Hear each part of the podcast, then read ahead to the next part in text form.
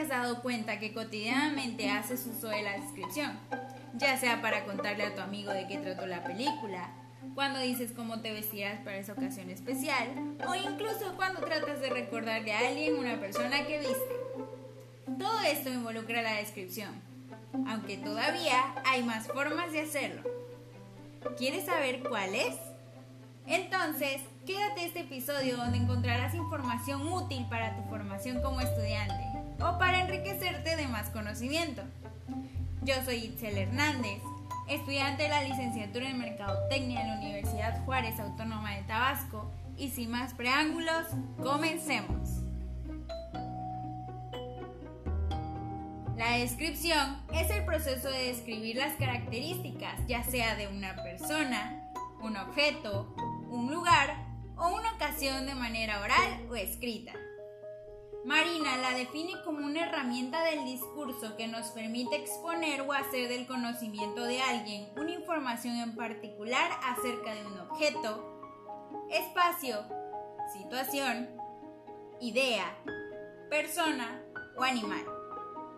De acuerdo a Marina, los tipos de descripción que existen son la objetiva, la cual es la que expresa la realidad tal cual es, utilizada en contenidos científicos, investigativos y técnicos.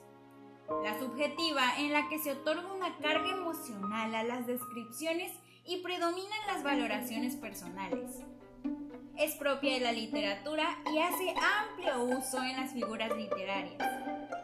En la descripción de personas se emplean los tipos como la prosopografía, enfocada en la descripción física, la etopeya, que describe la personalidad y el carácter, el retrato, donde se toma en cuenta lo físico con la personalidad, el autorretrato, cuando una persona se describe a sí misma, y la caricatura, en la que se exageran los rasgos físicos y personales de una persona.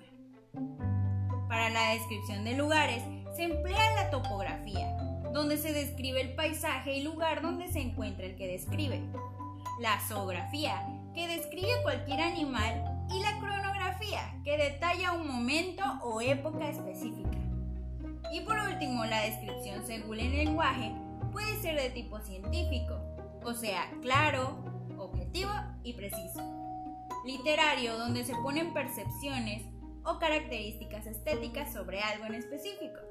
Y el coloquial, que emplea el lenguaje de uso común o cotidiano.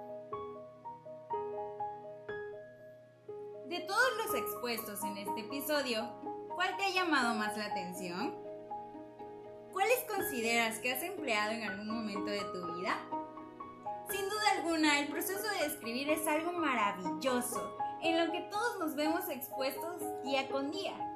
Así que la próxima vez que escribas algo, espero sepas qué tipo estás utilizando y cuál aplicar en momentos determinados.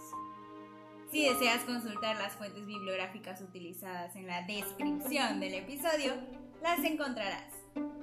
Y esperando haya sido de tu agrado, nos vemos en un episodio más.